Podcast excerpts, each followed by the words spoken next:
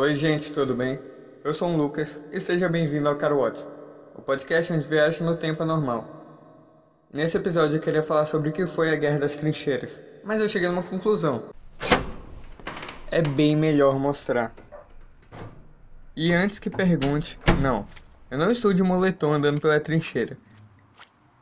Mas provavelmente seria mais confortável que essas roupas. E a bota então uma tristeza.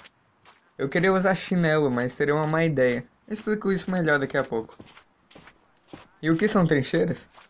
Trincheiras basicamente são valas grandes o suficiente para soldados não ficarem expostos a tiros de inimigos. Só tem um problema. Quando os inimigos viram isso, eles também fizeram. Ou seja, todo mundo começou a ficar nas trincheiras. Quando isso aconteceu, as pessoas pararam de fazer ataques rápidos por um tempo.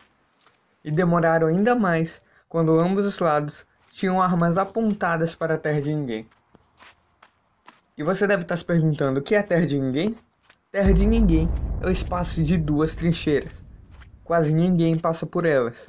Então, enquanto um espera o outro, as trincheiras deixaram de ser coisas simples e viraram lugares complexos. Agora, as trincheiras têm lugares para guardar munição, armazenar comida, entre outras coisas. Mas quando os ratos dominarem esse lugar, comida provavelmente não vai dar para todos. As trincheiras têm outro problema. Quando chove, isso fica cheio de lama e pode encher de água.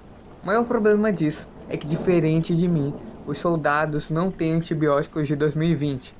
Na Primeira Guerra, as pessoas contraíam diversas doenças, e qualquer corte pode infeccionar muito rápido nessas condições. Então, se for para parar com isso, um dos lados tem que avançar. O problema é que a Terra de Ninguém é o pior lugar para se estar em uma guerra de trincheira. E passar pelo arame farpado é impossível correndo. É agora que eu explico o porquê que eu estou numa trincheira britânica. Quando os ingleses quiseram fazer grandes avanços, eles pensaram em um veículo que pudesse passar pelo arame e as metralhadoras.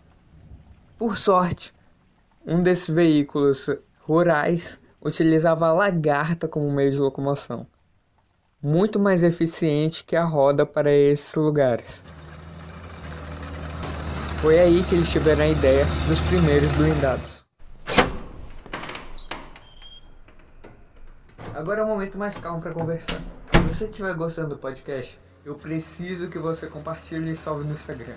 Isso ajuda muito esse tipo de conteúdo. Atenciosamente, um Lucas.